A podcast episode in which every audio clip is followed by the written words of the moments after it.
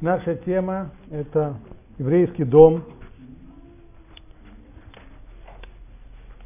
Мы несколько раз уже подчеркивали, почему это называется именно домом. Это не просто вопрос семейных отношений. Э, дом – это то, что надо строить. И правильные отношения в семье – это то, что требует прежде всего строительства. Строить нужно строить на на основах, на таком фундаменте, чтобы это воздвигаемое строение было устойчивым. И поэтому пара людей, которые женятся, поздравления, которые они получают в день свадьбы, это чтобы удалось им построить ливнот байт нейман бы Израиль. Построить дом, который был бы Нейман. Нейман тот, который, на который можно положиться, то есть тот, который будет устойчивым, который не развалится. Мы уже подчеркивали, это немножко повторение того, что мы говорили с вами в прошлом месяце. Мы уже подчеркивали, что важно знать, что дом строится из, на, на основах, и он строится из компонентов, которые противоположны друг другу. А именно, мужчина и женщина, они не просто немножко разные, они противоположны друг другу, и это глубокое значение того, что сказано в Торе – по поводу создания женщины Село Эзер Кенегдо. Сделаю ему помощника против него, то есть противоположного ему. Противоположное это значит, что мужчина и женщина, они действительно сделаны по-разному, по-другому. И так понятно, если должен быть помощник, как это объясняет Раввирш, помощник это тот, кто может мне помочь. Если помощник будет точно такой же, как я, то вряд ли он мне сможет помочь. Помочь мне может всегда человек, который другой, чем я, у которого другие склонности, у другого, у которого другой ход мысли, друг, другое мышление. Такой человек может мне помочь. А если он точно такой же, как я, то мы, если я ничего не смог сделать, то вместе мы вдвоем тоже вряд ли сможем что-то делать. Так мужчина и женщина разные. Но здесь я хотел бы чуть-чуть на секундочку уйти в сторону от вопросов семейных отношений. И вот почему. Ясно, что это мировоззрение, выраженное в Торе, оно приходит в столкновение с современными установками, современным взглядом, который сформировался в значительной степени под влиянием движения феминизма. Движение, которое утверждает жестко, что мужчина и женщина, они равны и одинаковы, и только социальные условия диктуют вот это вот разделение на мужчин и женщин, а на самом деле все то же, что уме, может и умеет мужчина, все то же может уметь и женщина, и она может и должна конкурировать с мужчиной на всех фронтах. В одних странах это более сильно развито, в других менее. Скажем, в такой стране, как Израиль, там вообще это иногда доходит до невероятных крайностей, вплоть до того, что просто вот не будут женщины плохо, хорошо себя чувствовать до тех пор, пока они не будут э, летчиками истребительной авиации или, или еще что-нибудь в этом роде. А когда, откуда вообще возникает это, это движение и каковы его корни, корни этого мировоззрения?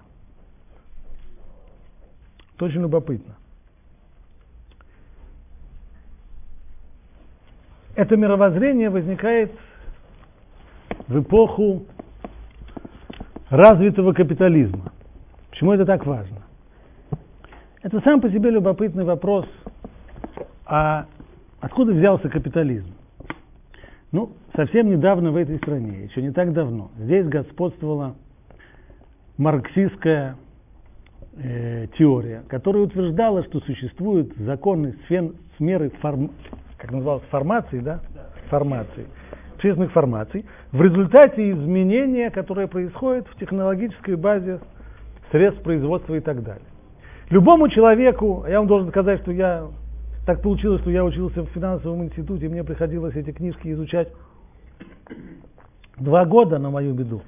Вот. Но любой человек, хоть немного, хоть мало-мальски знакомый с э, предметом, он понимает, что все это исследование, которое было произведено Карлом Марксом, было произведено в рамках одной или двух стран, которые не, и оно абсолютно ни, никоим образом не оправдывалось бы в условиях других стран, а конкретно он рассматривал в основном примеры, связанные с Англией. И, и даже теоретически эта теория очень слаба. Но вопрос поднятый, он остается интересным. Почему действительно так происходит, что время от времени вот изменяются настолько сильно условия жизни, общественные отношения и так далее, и так далее. А уж в особенности вот само появление, появление сначала феодализма, а потом капитализма, оно довольно вещь любопытная. Я вам сейчас выскажу объяснение, которое никак не связано с марксистской теорией, но оно вообще связано с очень важным взглядом на жизнь. Не случайно капитализм появляется в странах именно, в которых прежде произошла реформация церкви. Он появляется в протестантских именно странах.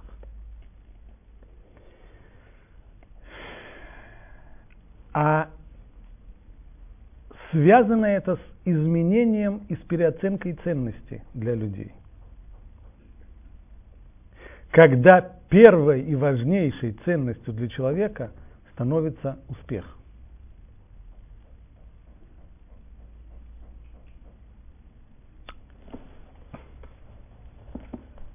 И происходит это вот именно в протестантских странах, поскольку идеология, которая, которую воспитывает протестанство, безусловно, толкает именно на такое понимание. Цель жизни человека – реализоваться и преуспеть в любой области, в которой он себя прилагает. Успех – это всегда внешняя вещь. Достижение – это то, чего я достиг. Но меня самого это очень часто не касается. Внутренне есть два, есть два человека. Есть человек, который живет своим внутренним миром. Человек, который пытается развиваться. Человек, который старается изменяться – он может преуспевать или не преуспевать. Он может иметь достижения, а может и не иметь достижения. Но то, что происходит в его внутреннем мире, наполняет его жизнь. А достижение – вещь всегда внешняя. Не так давно я говорил с одним молодым человеком, он не совсем уже молодой, э, он э, произнес такую фразу. Он вспомнил еще одного общего знакомого, с которым он когда-то вместе учился. Учились они оба в той же самой Ишиве. И говорит этот человек, ну вот чего он достиг. Вот видишь, я хоть э, дурак дураком, а вот э, стал, и он здесь назвал свою должность, которую... А вот тот вот, хоть в два раза меня умнее, а все, на где он сегодня, а что он сегодня. Очень типичная для человека, очень типичная фраза для человека эпохи развитого капитализма. То есть, то, чего ты достиг, то, что ты стал, ты занимаешь должность, ты занимаешь какую-то, и тебя... А ты от этого изменился, от этого не изменился. Ты был между нами, я их оба, обоих знал с молодости, кем ты был, тем ты и остался. Такой же точно. Только что у тебя есть уважаемый джоб, у тебя есть положение, тебя.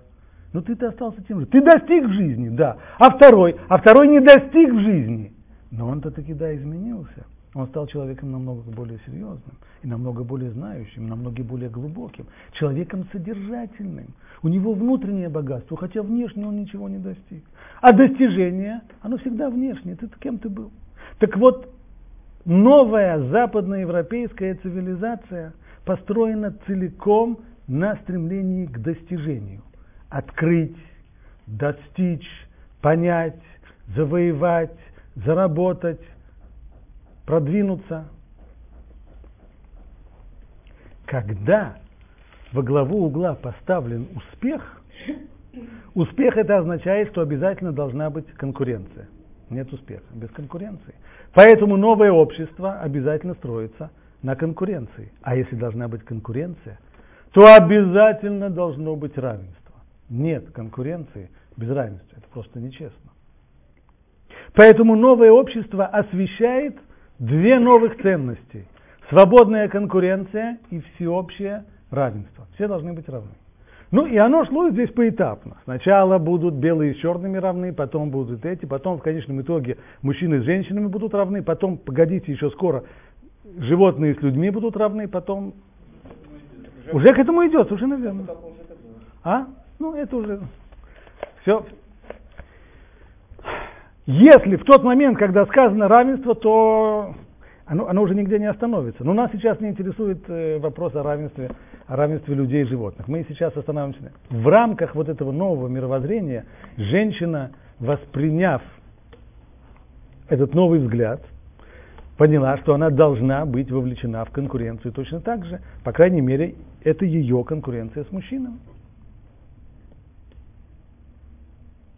Отсюда вывод, что она должна конкурировать с мужчиной, с мужчиной во всех областях.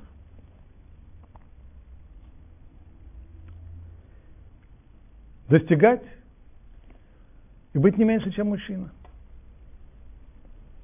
К чему это привело? Ну, казалось бы, в 20 веке, после долгих-долгих усилий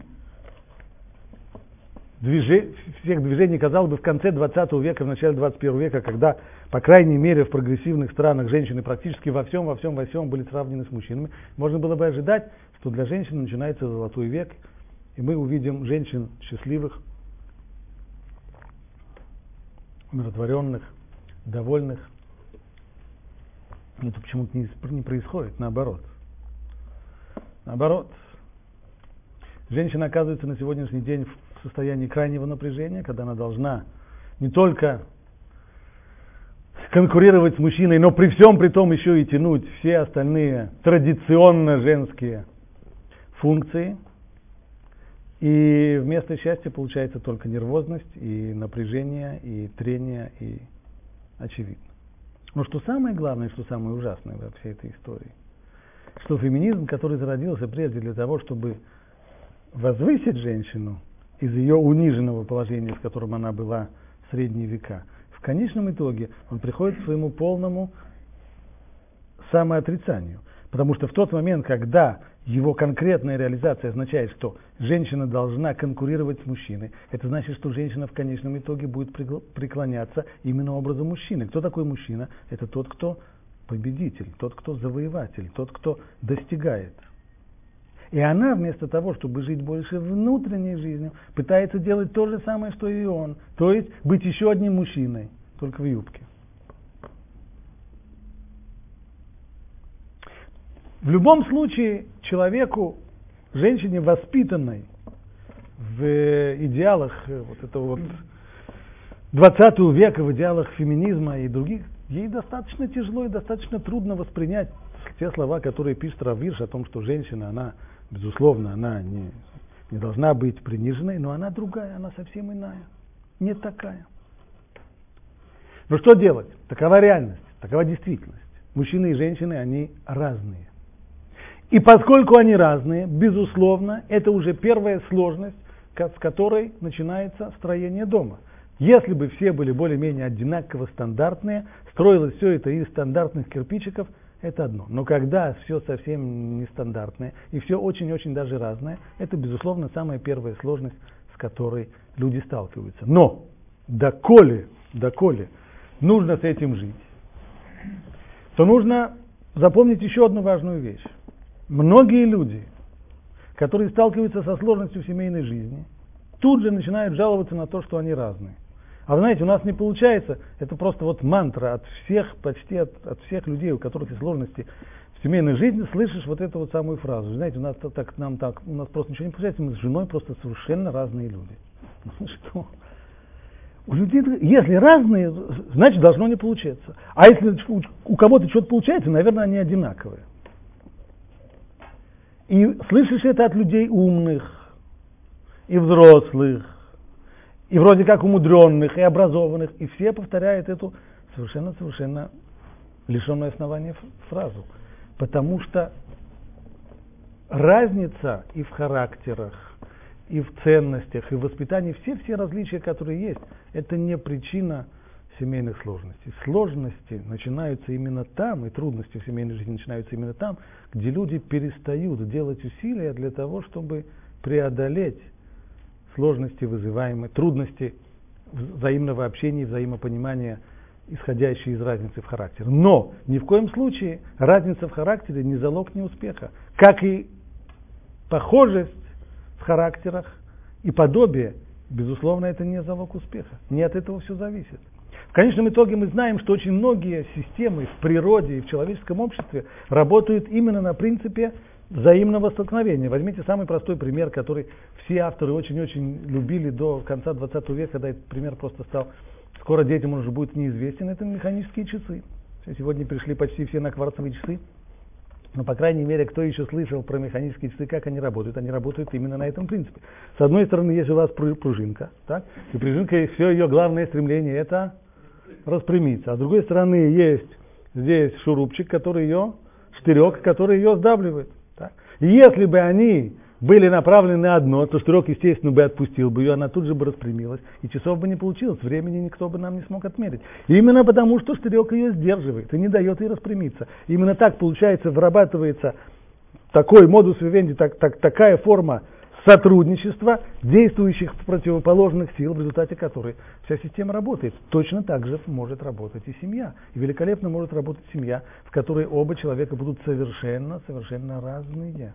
Они будут совершенно разные. Только, если при условии, безусловно, если они будут работать и вкалывать для того, чтобы достичь взаимопонимания, чтобы, что, чтобы достичь действительно гармонии. Как только люди опускают руки, как только они перестают прилагать усилия, перестают трудиться, так тут же моментально, конечно, те различия, которые между ними есть, и самое первое различие, от которого никогда и никому не убежать, то, что он это мужчина, а она это женщина, тут же они дают свои, дают свои плоды.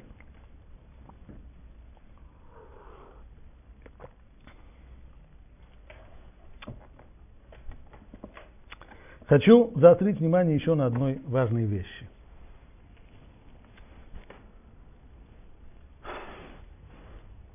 Это ожидание.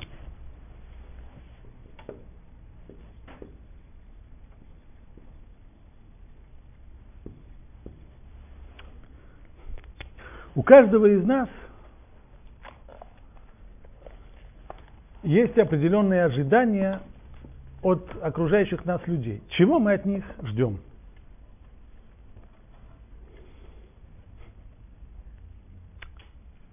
От разных людей мы ждем совершенно разных вещей. Когда люди, скажем, родители ждут от детей определенного поведения, преподаватели от учеников. Ну и очень неприятно бывает, когда то, что мы ожидаем, мы это не получаем. И тогда мы ощущаем разочарование. Одно из очень, очень неприятных чувств. Разочарование мы чувствуем себя немного обманутыми. Мы ожидаем, что человек, скажем, возьмем человека, который утром э, встает, он встает, ему нужно быстро-быстро-быстро бежать на работу. Скажем, этот человек, он еще к тому же мужчина. У него есть определенное ожидание. А именно, он хочет, чтобы завтрак к тому времени, как он э, был бы уже на столе. Вот такое есть у него ожидание. И день за днем, тоскливым взглядом он пробегает по пустому столу и видит, что завтрака там нет.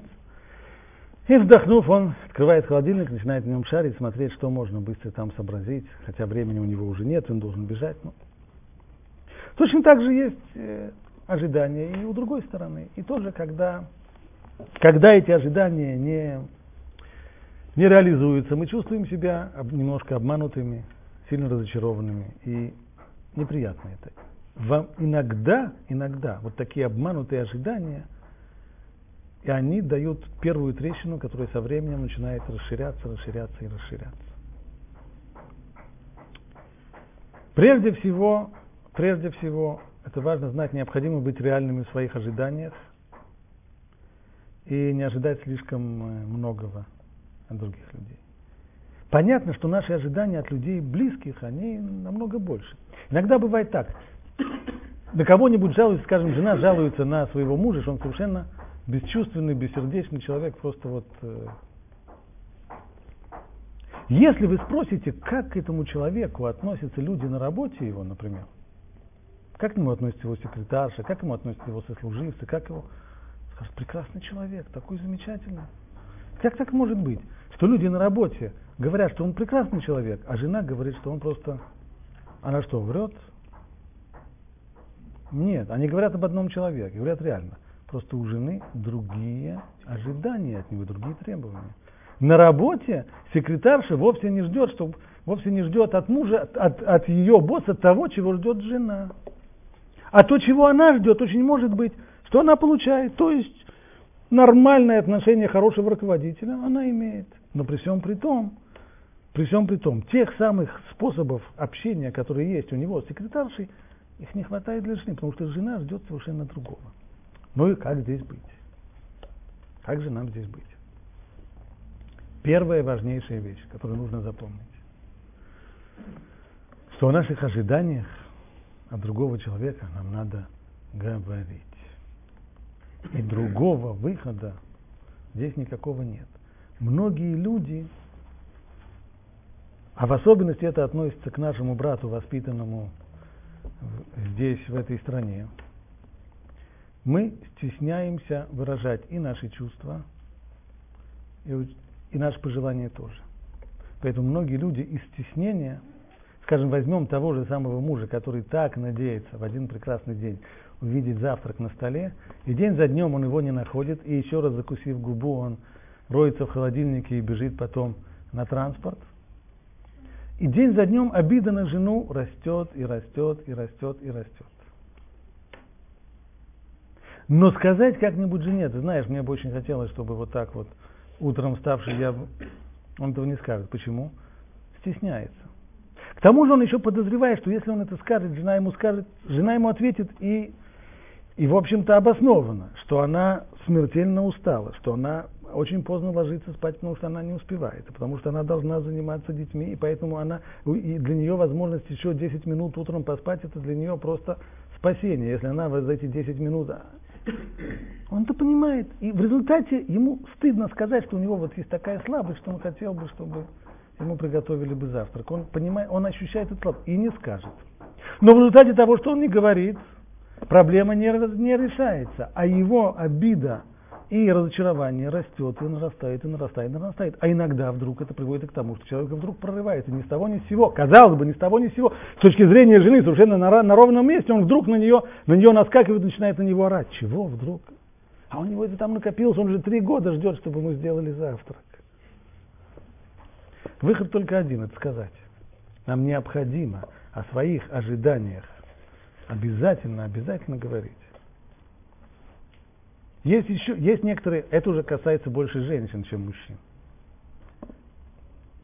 Когда женщины считают, что после того, как мы уже вместе прожили x э, месяцев, лет, э, десятилетий и так далее, он уже сам должен понимать. Здесь я тоже должен огорчить тех, кто так думает. Даже прожив два или три десятка лет, он еще ничего не понимает. Ничего. Пока не скажут. Люди вообще других, мы других достаточно трудно понимаем. Это легко так сказать, да, поставь себя на ее место, и, но я это я, она это она, и мы совершенно разные, совершенно-совершенно разные. Поэтому необходимо, это одно из первых правил важных для того, чтобы построить правильные отношения. О своих ожиданиях чтобы они прежде всего были реальны, во-вторых, говорить о них. Обязательно говорить. Следующий важный пункт.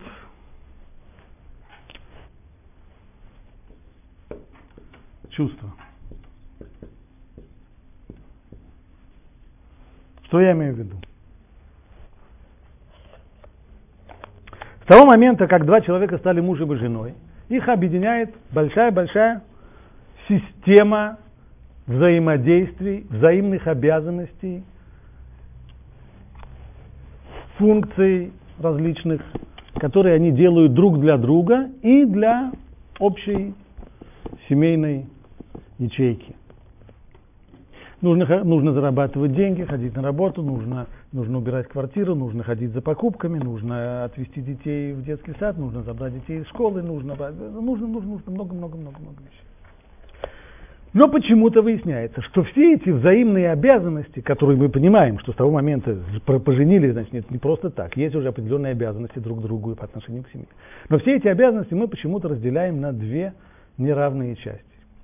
Часть обязанностей мы исполняем в любое время года, в любую погоду, вне зависимости от нашего настроения и состояния духа.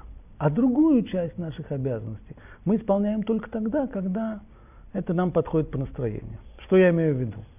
Что касается технических обязанностей, зарабатывать деньги, э, забирать детей из школы, э, ходить в магазин и так далее, это мы понимаем, что нужно делать всегда. Например, если жена вдруг, э, когда муж придет домой, жена ему скажет, знаете, что я в ближайшие две недели детьми заниматься не буду. А если муж ее спрашивает, что такое, ты себя плохо чувствуешь? Нет, я чувствую себя хорошо, просто так, как что-то не, не в настроении. Вот.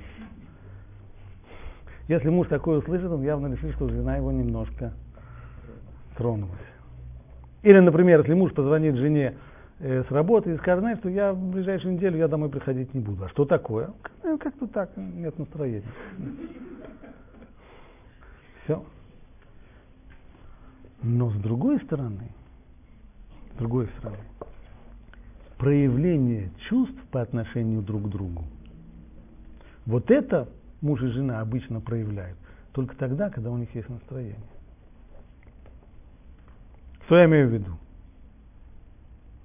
Каждый человек, в том числе каждый муж и каждая жена, нуждаются в поддержке, нуждаются в проявлении участия, в ощущении того, что на них полагаются, в них верят, их ценят, их любят.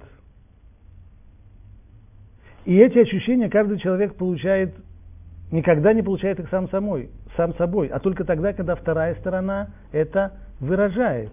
Выражает свои чувства любви, свои чувства уважения к другому, свою поддержку, свое удовлетворение.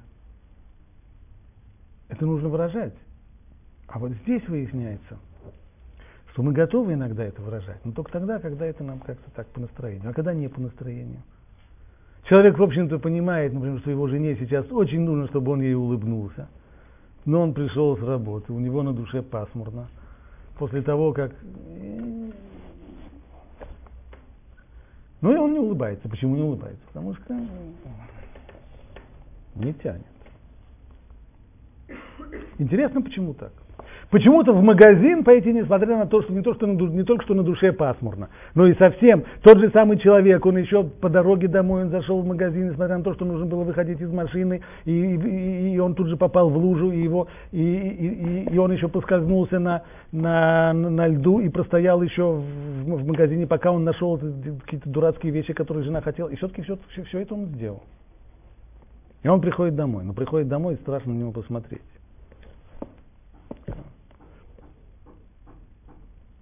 Неприятности, трудности, сложности не остановили его от того, чтобы сходить в магазин. Но выразить свою симпатию, выразить свои чувства по отношению к жене, вот это у него не получается. Почему? Настроения нет. И когда у него будет хорошее настроение, он, конечно, ее улыбнется. Но не сейчас. А сейчас уйди. Отстань. Как так? Ведь на самом деле люди, возьмем, возьмем для примера другую область. Все мы понимаем, зачем мы ходим на работу. Ходим на работу для того, чтобы зарабатывать деньги. Для этого работа существует. Это основная, главнее, главнейшая цель. Вряд ли есть люди, которые ходят на работу для того, чтобы получить там ощущение того, что они значительно их ценят и их уважают. Но вместе с тем, несмотря на то, что человек ходит на работу для того, чтобы зарабатывать деньги, если он будет чувствовать, что на месте работы его не ценят, а относится к нему пренебрежительно, наплевательски, то он сделает все, чтобы найти другое место работы, на котором его, к нему будут относиться лучше. Некоторые люди иногда сделают это даже потеряв в зарплате. Получается, что человеку настолько важно, чтобы к нему хорошо относились, ему настолько важно чувствовать, что к нему хорошо относятся и его ценят, даже там, где он идет не за этим. Он идет на работу не для того, чтобы получать это хорошее ощущение. Он за деньгами идет на работу. Но человек, который вступает в брак, он идет именно за этим.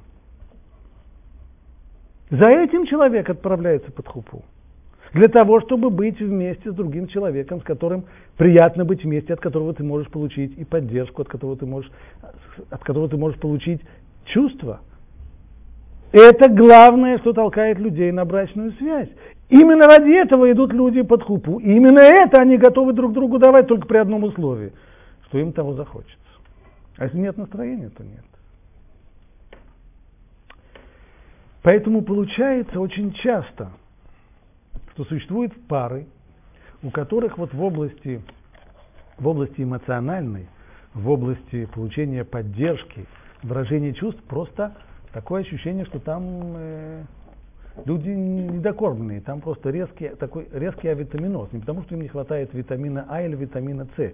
Им резко не хватает просто вот этой самой эмоциональной стороны в жизни. Люди, отношения у них просто невероятно-невероятно сухие.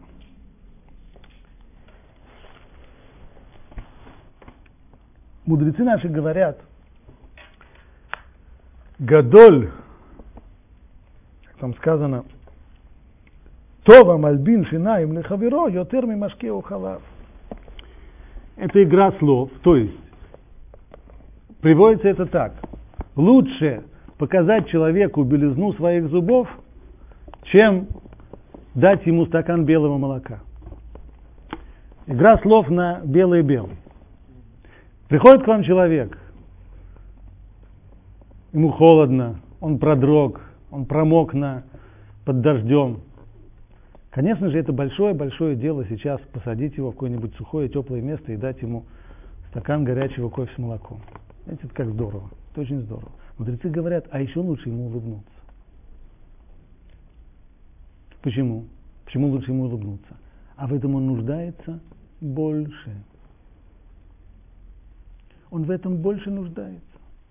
И на самом деле то, что наши мудрецы говорят по отношению к бедняку, бедняк в конечном итоге это попросту архетип любого нуждающегося человека. По поводу помощи беднякам сказано так.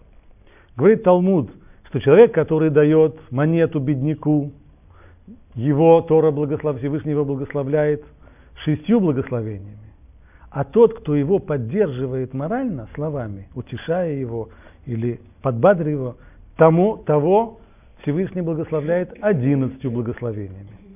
То есть, все, что мы можем помочь другому человеку материально, это все хорошо, это все замечательно. Но куда больше, и куда сильнее, и куда важнее помощь моральная. Почему? Поскольку человек в ней больше нуждается. И это верно не только по отношению к бедняку, как мы сказали. Любой нуждающийся человек, он больше нуждается в нашей моральной помощи, чем в технической, физической и материальной. А нуждаемся мы все нуждающиеся. Муж нуждается в своей жене, поэтому для, для жены он ее бедняк, поскольку он в ней нуждается. Жена нуждается в своем муже, поэтому для него она бедняк, она нуждающаяся. Дети, они нуждаются в своих родителях. Поэтому дети бедняки.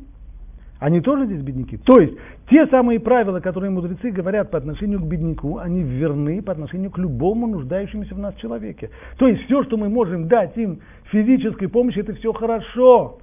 Важнее другое. То, что бедняк на самом деле, если спросить, придет ко мне бедняк с скажи, пожалуйста, что тебе лучше дать, 10 гривен или с тобой по душам поговорить? Он, конечно, предпочтет 10 гривен, это понятно. По одной простой причине, потому что в продуктовом магазине за, за, за разговор по душам хлеб и шпроты не дают. Это да. Но на самом деле, на самом деле, в конечном-то итоге, то, в чем человек нуждается на самом деле больше, это именно в душевной поддержке. Если, а мы как раз, у нас все наоборот, то есть мы готовы оказывать именно материальную поддержку, техническую и меньше всего душевную. Возьмем Представим себе так, соберем, соберем людей и скажем, вы знаете, у нас здесь в общине есть э, несколько семей очень неблагополучных. У них целый ряд проблем. И надо им помочь. Чем помочь? Значит, первое. Во-первых, у них плохо с деньгами. Надо собрать деньги. Второе. Техническая помощь. Там совсем-совсем неблагополучно. И нужно иногда этим людям сходить в магазин вместо них, а иногда нужно помочь им привезти детей, а иногда нужно помочь кого-то из стариков отвезти в поликлинику. Вот такая техническая помощь тоже нужна.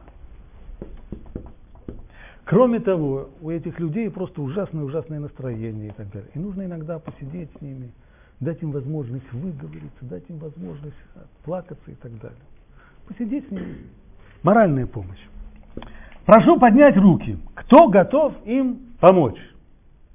И если мы проведем статистическое исследование, выяснится, график будет вот такой. Деньгами будет максимум готов. Больше всего людей будет готово помочь деньгами. Технической помощью ходить э, уже меньше. Моральная помощь. Ой, совсем мало. Почему? Да потому что мы эгоисты. И мы готовы, на от нас требует самоотверженности. Как мы готовы идти на самоотверженность? Мы отдаем всегда что-нибудь, что нам менее ценно. То есть то, что внешнее, деньги, бери деньгами. Это лучше всего. Там, где можно откупиться деньгами, но меня не трогай. Идти уже самому, стоять в очереди, приводить кому-то, отводить это, это уже самому трудиться, это уже меньше. Но больше всего человек бережет свою душу. Душу не тронь. Ее я хочу оставить самому себе чтобы ее никто... Отдать другому человеку свою душу, вот это самое настоящее самопожертвование. Потому что это труднее всего нам сделать. Мы всегда стараемся, если только можно, отделаться деньгами или чем-нибудь таким техническим. Но душевно очень трудно. Вот э, это та самая важнейшая сложность, с которой мы здесь сталкиваемся. В результате получается действительно такая вот жуткий авитаминоз очень часто сталкиваешься с людьми. Например, с женщиной, которой очень-очень не хватает того, чтобы время от времени муж ее похвалил или делал ей комплименты. Если спросишь такого мужа, и еще и ему подобно, а скажи, пожалуйста, почему ты не говоришь своей душе, жене комплименты? Получим мы ответы такие – один скажет, ну, если я и скажу то, что я не думаю, первый вариант. Второй вариант, э, я не могу, это, это не я, это, это не искренне. Третий вариант. А почему я ее должен хвалить? Это любая женщина нормальное такое дело. За, а за что ее хвалить? А, хвалить очень интересно. А почему она тогда меня не хвалит? Вот это наиболее, наиболее часто встречающиеся ответы как, каким образом люди объясняют то, что они не хвалят других, не, не делают комплименты своим женам. Но, мягко говоря, это отговорки.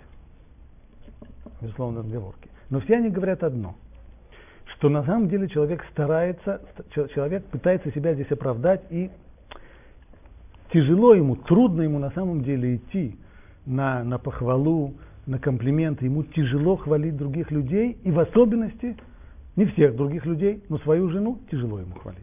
Это ему трудно. Но настоящие трудности не те, о которых люди говорят. То те, все, все то, что обычно люди говорят, это, это увертки. Трудности, они на самом деле другие. Давайте их э, перечислим.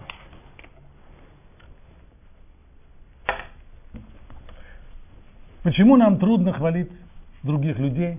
Может быть, кстати, кто-то со мной не согласен?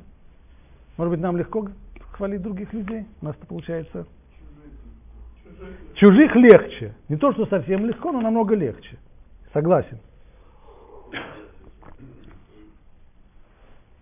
Первая причина – это отсутствие воспитания.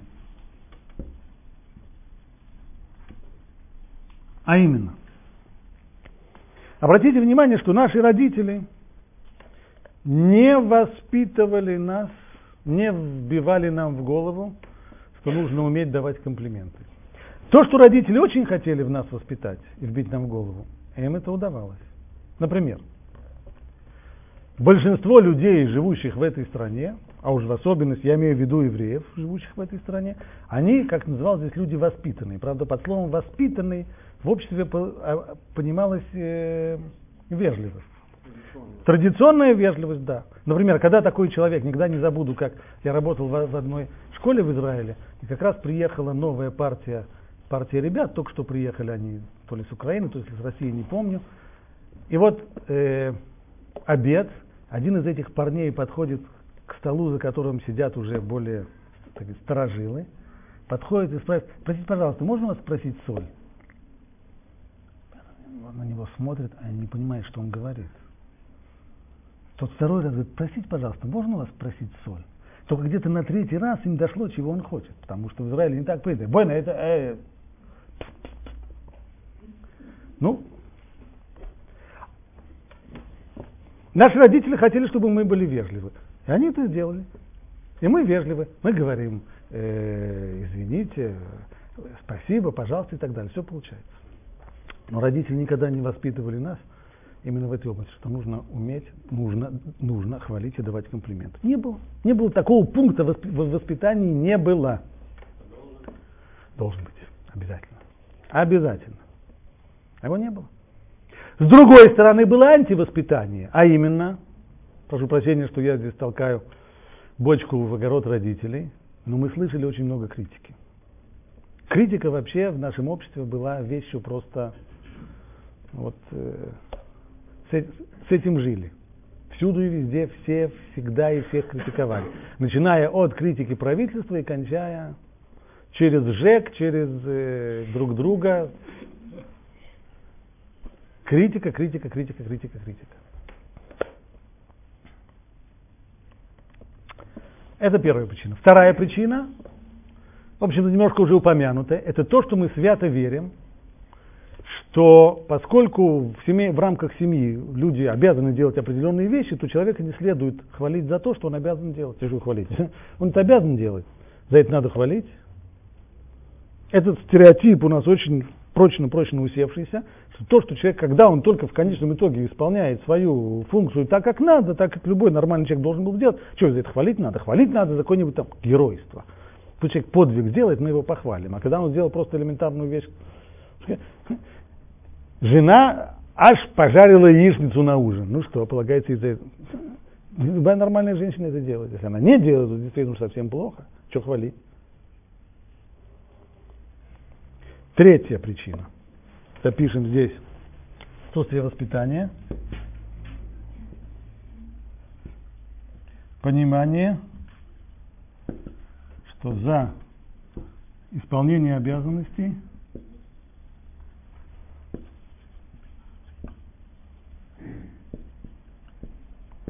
не полагается похвала.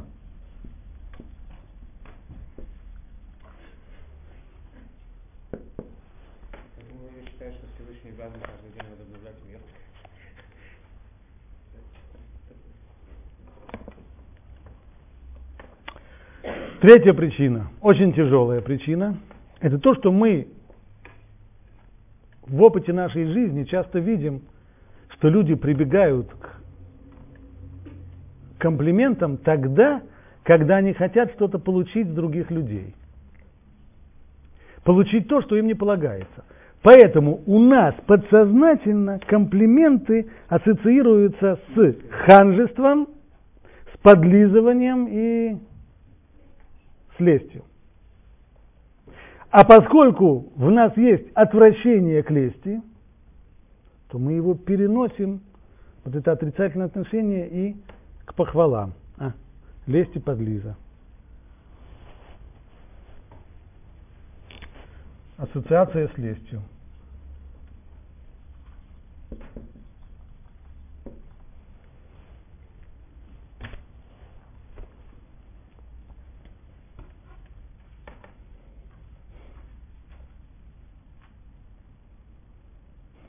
И, наконец, четвертая причина –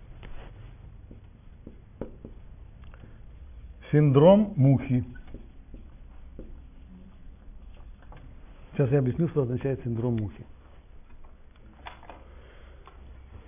Представьте себе человека, который мирно спит, а над ним жужжит муха. В конечном итоге она садится ему на лицо. Куда сядет, на какую часть лица сядет муха? Если у человека есть какой-нибудь прыщик, или еще что-нибудь, ранка на лице, то она обязательно сядет туда. Хотя на самом деле площадь здоровой части лица намного-намного больше. Но это уже муха. Так вот, у многих из нас восприятие действительности окружающих людей оно затронуто этим синдромом мухи. То есть мы реагируем прежде всего на отрицательное в человеке, а не на положительное. И не только на человеке, но и в жизни.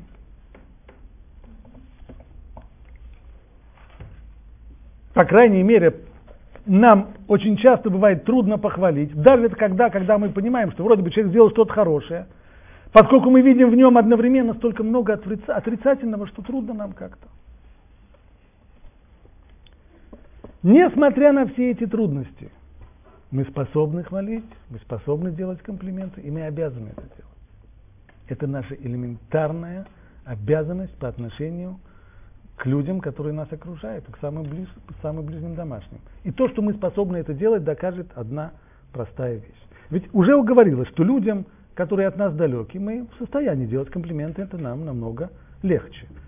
Ну, можно сказать, это легче, а, а близким труднее. Да, но даже среди близких есть, по крайней мере, одна категория людей, которым мы совершенно естественно и без большого труда задаем комплименты. Это дети.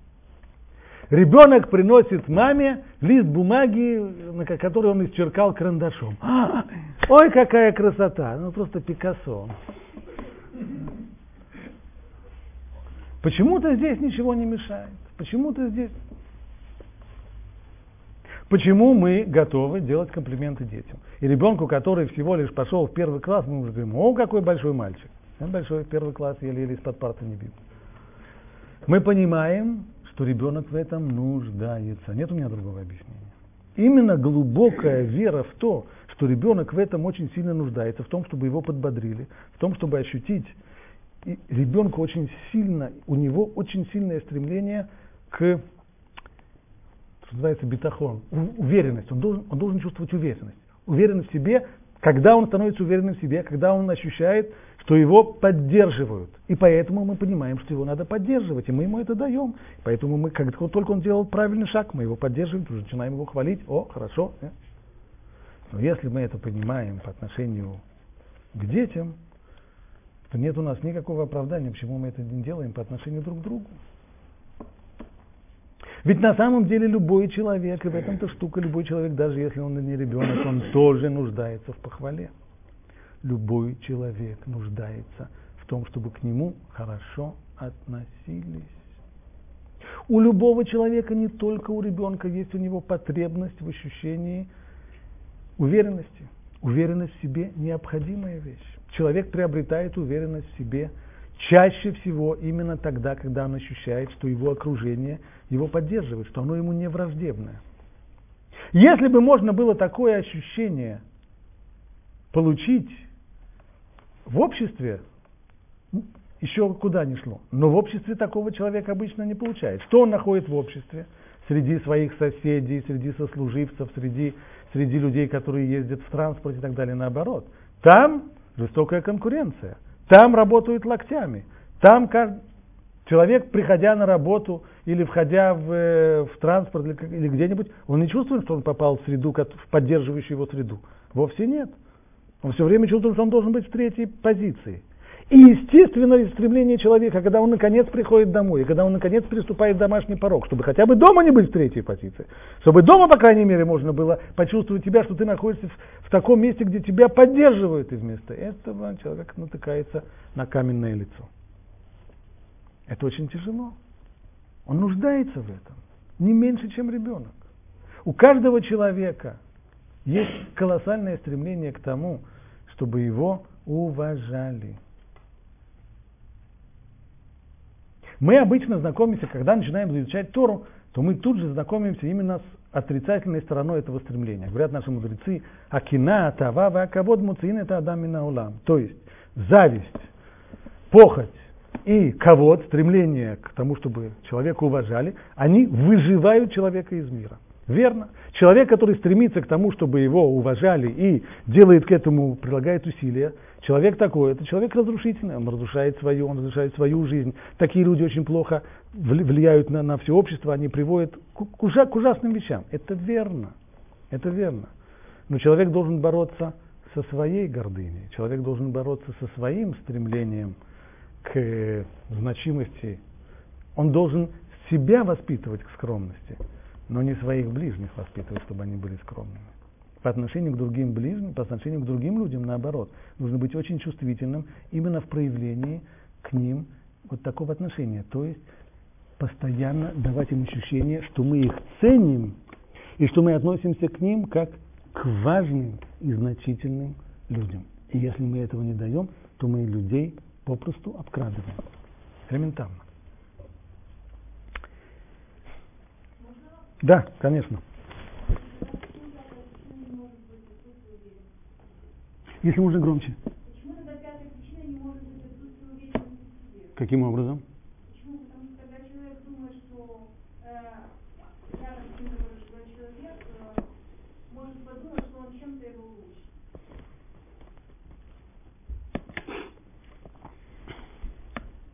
Честно говоря, не знаю, теоретически может быть. Практически я не, практически я не встречался именно вот с таким барьером, что нежелание похвалить кого-то, потому что, я вам скажу, где это да, безусловно, где это да работает, не в области похвалы, а это работает в другой сфере. А именно, если мы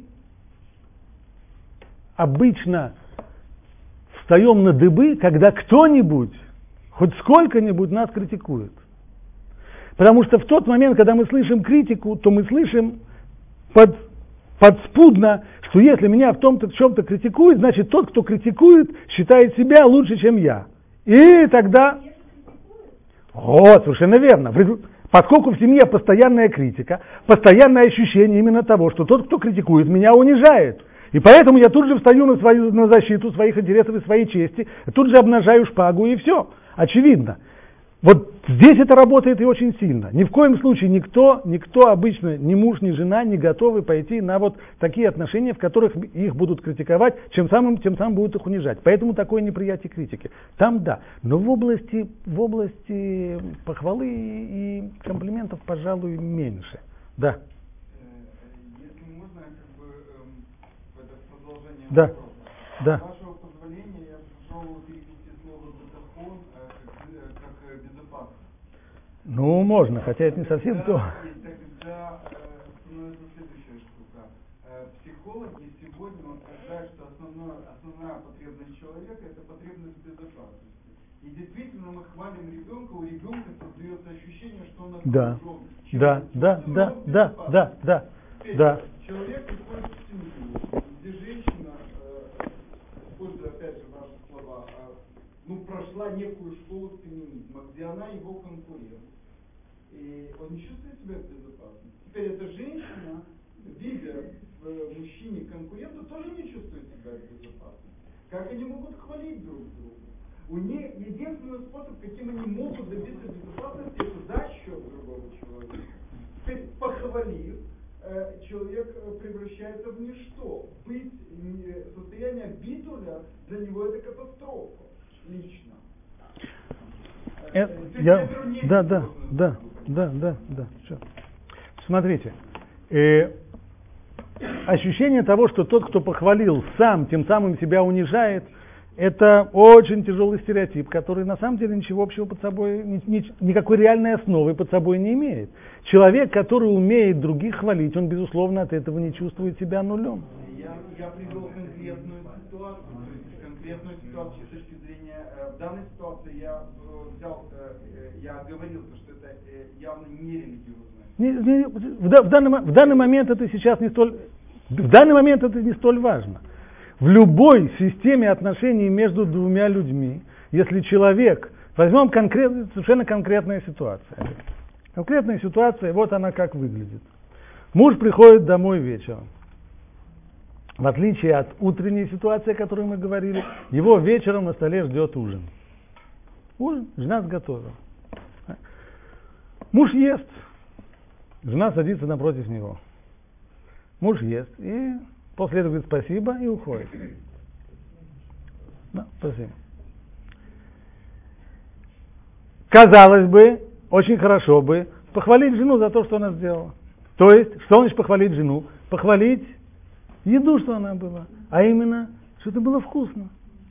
Человек этого не делает. Если бы человек это сделал и сказал бы, а, вкусный суп, он бы хоть чуть-чуть уморил свое достоинство тем самым. Нисколько, ни на копеечку. Э, можно я приведу да? Да. Э, реальный пример, э, директор моей жены, да, женщина, она рассказывает ситуацию своим сотрудникам. Я несколько недель назад, ее муж таксист. Она говорит, ну, я сказала, я тебе даю 100 гривен, ты мне день больше. А он говорит, окей, нет проблем.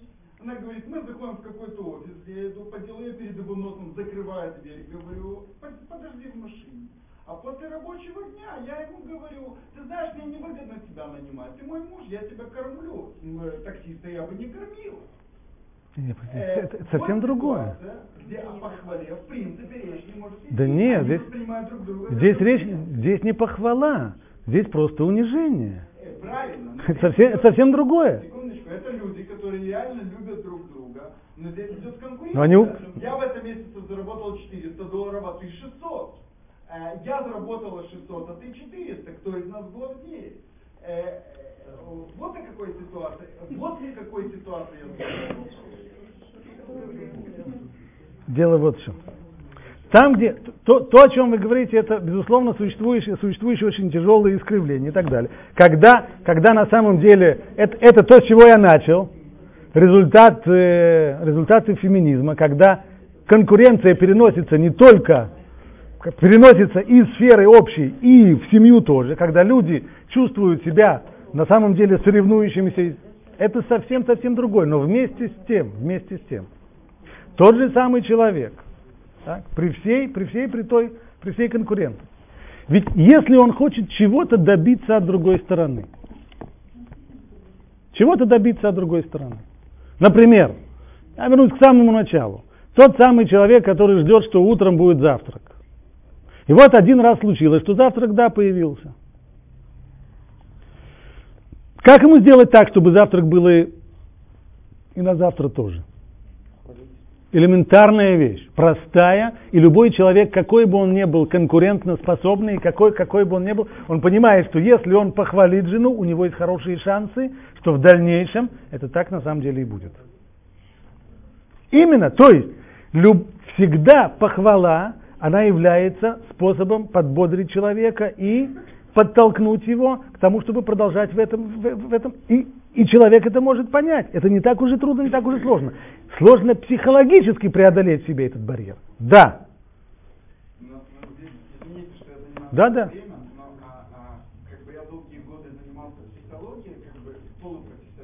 да, да, да. Я очень часто сталкивался с ситуацией, когда в ситуации, которую вы описываете, муж каждое утро просыпается, нет завтрака, что он не хочет завтрак, он хочет чувствовать раздражение по поводу отсутствия завтрака.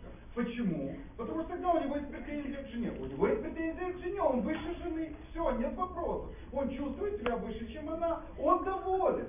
То, что в результате его удовольствия он постоянно испытывает э, раздражение, и его нервная система разрушается, он готов с этим мириться, лишь бы чувствовать себя выше. Дело вот в чем. Я, я не беру случай. Случай, который, случай, который вы описываете. Так? Такие случаи имеют место быть, но они случаи, безусловно, не, они, безусловно, не характеризуют большинство. Большинство людей не наслаждается своими, своими не занимается мазохизмом и не занимается тем, что тем самым они могут здесь возноситься проще. Большинство людей на самом деле не такие, не такие уже вывороченные окончательно наизнанку. И человеку просто по-человечески хочется. И самое главное, что ему хочется, это очень важно. На самом ли деле хочет так, ему важен бутерброд утром? Или ему важно другое? Внимание ему важно. Это больше всего то, что ему важно. А через бутерброд только идет внимание. Точно так же жене очень часто ей не нужен подарок, который делает муж, сколько ей нужно внимания от него. И это у каждого человека, безусловно, это глубочайшая потребность каждого человека. Это то, что ему прежде всего хочется. И это то, что мы отказываемся друг другу давать. В этом плане человек, который отказывается это давать, он в какой-то степени вор попросту. Он вор. Поскольку если мне, если мы, например, то же самое на работе. На работе очевидно, что если что если кто-то, я попросил кого-то из сотрудников что-то для меня сделать, и он это сделал, нам всем почему-то очевидно ясно, что нужно сказать за это спасибо. И спасибо, ну, спасибо. Да, а улыбнуться и сказать действительно спасибо. В доме это становится неясно. В доме это становится неясно. И вот это та самая большая сложность, с которой люди действительно должны бороться с самим, самим собой. Причем бороться именно со, вот, отрицательной стороной своего характера. Ведь, смотрите, когда мы, когда мы критикуем, критика у нас вырывается совершенно спонтанно. Так?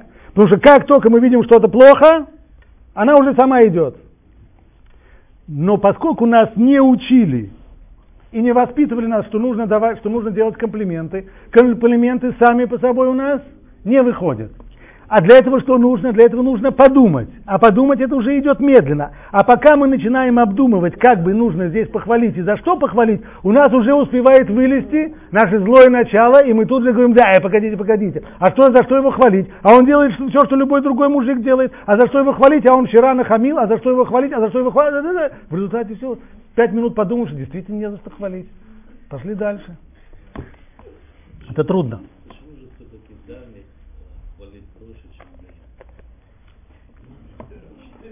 Нет обязательства, получается.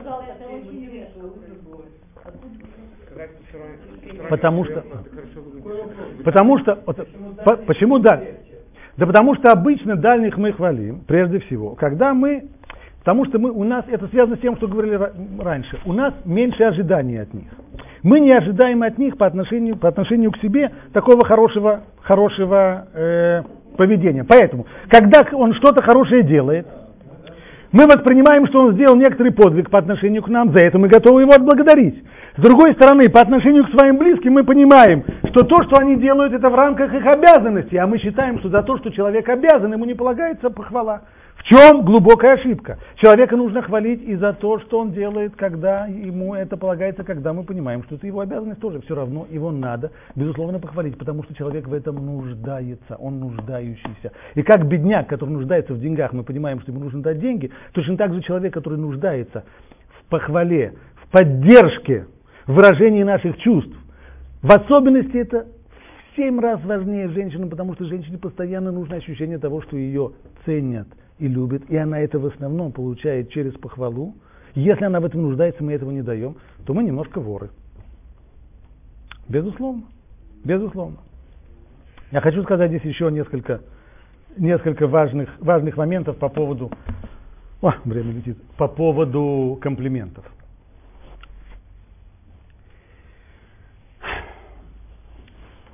Классическая ситуация. Я продолжу. Муж пришел домой вечером, есть ужин. Поел, спасибо. Спросим, скажи, пожалуйста, ты не думаешь, что нужно похвалить... Э... А зачем хвалить? Ну, чтобы жена знала, что это тебе нравится. А что она сама не понимает, что нравится? По выражению лицу разве не видно, что я доволен? Да, я съел, да, значит, все.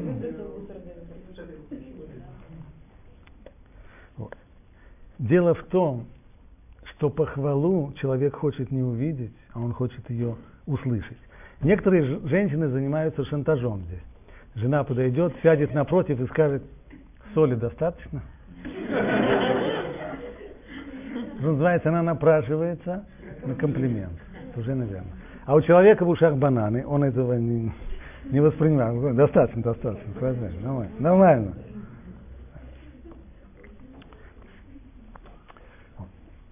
Недостаточно того, что у человека на лице, безусловно, он должен это сказать. Бог дал человеку органы речи для того, чтобы он ими воспользовался и высказал то, что сказать надо. Это обязательно. Второе правило. Второе правило.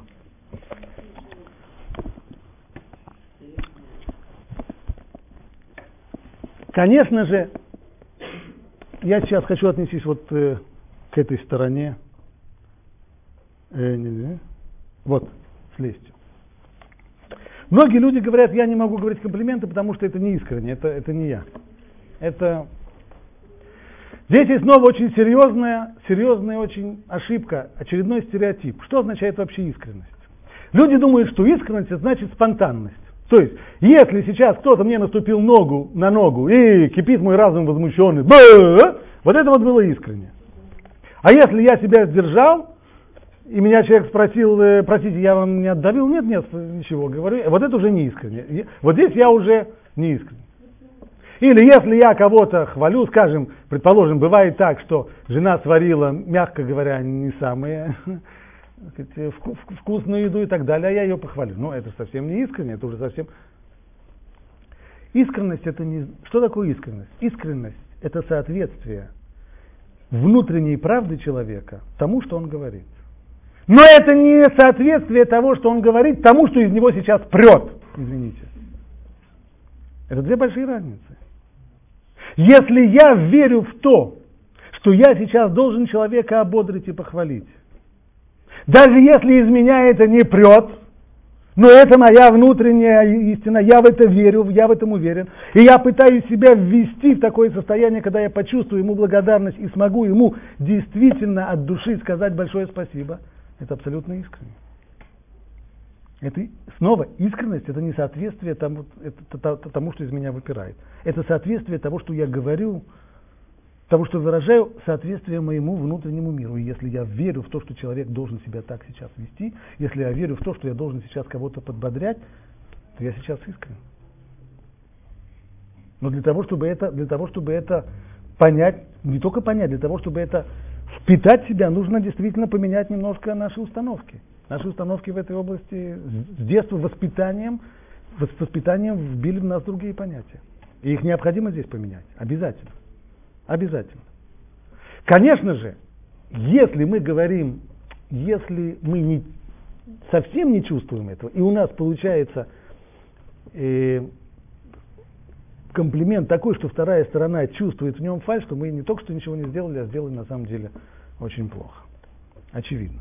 Поэтому я должен за собой следить так, чтобы, так, чтобы этот комплимент прозвучал на самом деле естественно, чтобы он, чтобы он прозвучал не фальшиво. И еще важная вещь. Комплимент, он должен быть не столько сказан, сколько услышан. От того, что я его сказал, а вторая сторона его не услышала, ничего не получилось. Необх... А как сделать так, чтобы услышал? Комплимент должен подходить другому человеку индивидуально. А именно, комплимент должен соответствовать тому образу, который человек имеет о самом себе. Например, Возьмите человека, которому, для которого его, скажем, внешняя сторона, она очень мало важна. И начните его расхваливать за то, что он прекрасно выглядит, за то, что он со вкусом одевается и какая у него замечательная шмотка. Он этот комплимент пропустит мимо ушей, потому что для него это абсолютно не важно. Его нужно хвалить в той точке, которая для него важна. Вот здесь нужно дать ему комплимент. И еще. А бывает иногда комплимент, от которого человек может только обидеться. Как-то слышал одну женщину, которая очень обиделась на, на свою э, свекровь, на обоих, на, на, свекровь, на свекра и свекровь. Потому что они ее очень хвалили, потому что она, она такая хозяйственная, она такая расторопная, она такая... Э, иными словами, кто она такая? Отличная домработница. О, такая. А почему? Так. Иногда то, то же самое бывает. Для нее, для нее важны другие вещи, может быть, для нее может быть важнее внешний вид, или наоборот, ее, ее внутренний мир и так далее. А здесь ее похвалили, за что ее похвалили? Отличная домработница. Это все. Поэтому в, в, в этой точке нужно быть. И еще, как может быть э, обижающий комплимент? Жена говорит мужу, ну, я вижу, в последнее время ты просто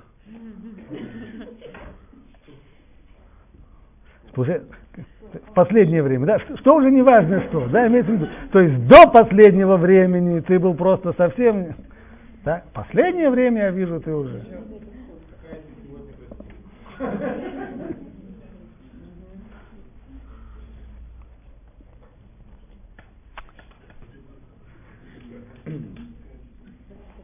Иногда для того, чтобы комплимент был хорошо воспринят, иногда нужно его еще и повторить. Только, конечно же, не, не преувеличивать в другую сторону. А вот теперь закончу я парадоксальной ситуацией. Мы начали с того, что как, как мы можем увидеть, как важно человека подбадривать, как важно делать ему комплименты, показывать свое расположение, например, и детей. Нам всем это очевидно, что это важно. И вот представьте себе маму, которая замечает, что его сын, ее сын сложил из кубиков великолепное что-нибудь такое, на какую-нибудь Эйфелеву башню просто. Мама подходит и говорит, ой, какая красота! В этот самый момент, услышав, сын дает, делает удар по этой самой Эйфелевой башне, она вся разлетается на куски. Бывает такое? Бывает такое. А со взрослыми такое бывает?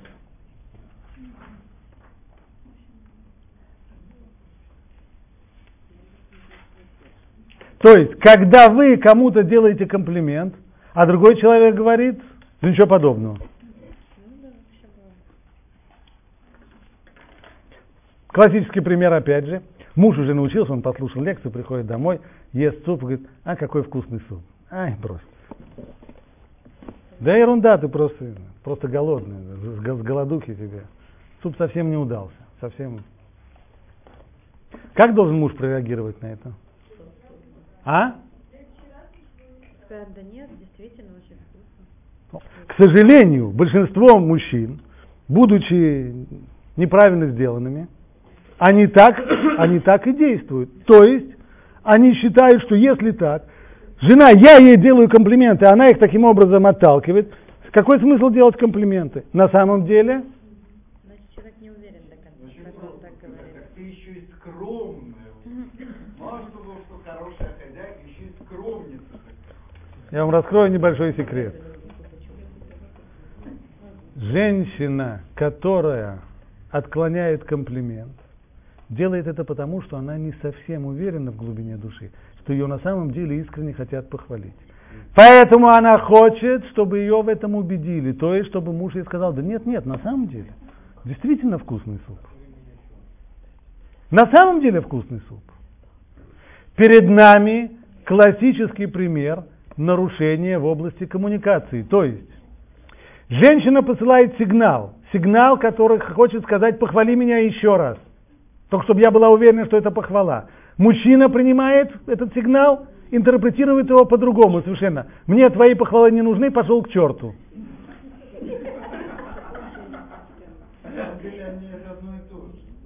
Она говорит, дай мне гарантию, что твоя похвала это правда. Совершенно верно. Дай мне гарантию. Он Да, да, да. гарантию, будь здоров. Вот и все. Он из этого... Не, ну больше... Он говорит, гарантию я тебе не. Не, не, то, что гарантию. Не гарантию, убедить, просто убедить, что на самом деле. Гарантия. Что на самом деле, что на самом деле. А, а, а многие мужчины из этого делают вывод, что нет смысла, что с такой стервой, как его жена, нет никакого смысла ее хвалить. Все равно любая похвала кончится тем, что... Значит, это классический случай. Есть много подобных вещей, которые возникают, когда непонимание или конфликт возникает не из того, что у людей действительно есть какие-то сложности, а именно из того, что есть сложности в коммуникации. То есть человек говорит одно, а воспринимают это как совсем, совсем другое. И это возможно и в области, и в области похвалы тоже. Но иногда, иногда это может быть и не так. Сам Талмуд приводит подобный, подобный принцип поведения человека, что такое есть. В Талмуде это называется так. Человека хвалит за то, что у него роскошная густая борода. Он говорит, ах так, принесите ножницы. Так? Тут же, он тут же побреется. От чего это происходит?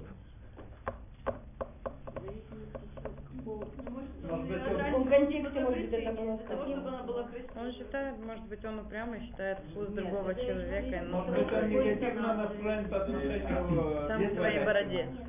Человек взял Например, другого. Талмуда. Не может быть ситуация, что он считает, что похвала здесь уменьшает его заслугу в мире.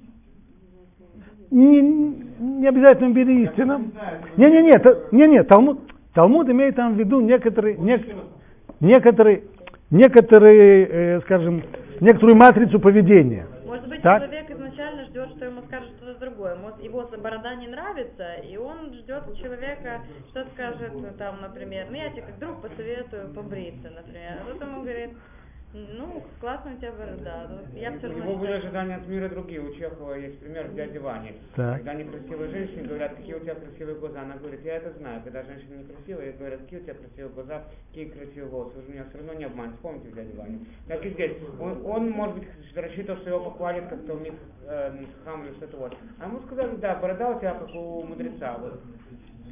Не знаю, ну вот у меня бывает такая ситуация, я там спрашиваю раз. у кого-то, мне какое платье надеть, красное или зеленое? А Мне говорят, «Ну, надень зеленое. Я говорю, спасибо, надену красное.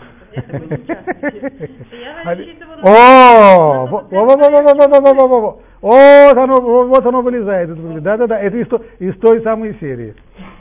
Из той самой серии. Есть.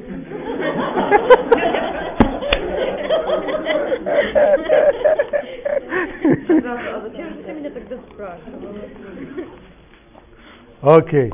Хорошо. Мы на этом сейчас с вами закончим эту тему. Подумайте каждый на эту... Да, да, над, не только над своим поведением, но и вот над тем вопросом, как я сказал, как может быть подобного рода вещь, когда человек делает другому комплимент, а другой именно в этой области, в которой делаем комплимент, ах так, он будет делать прямо наоборот. Это проявление сарара, почему очень интересное проявление сарара. Всем предлагаю на, на эту тему подумать. Я Это завтра на том же месте, в тот же час.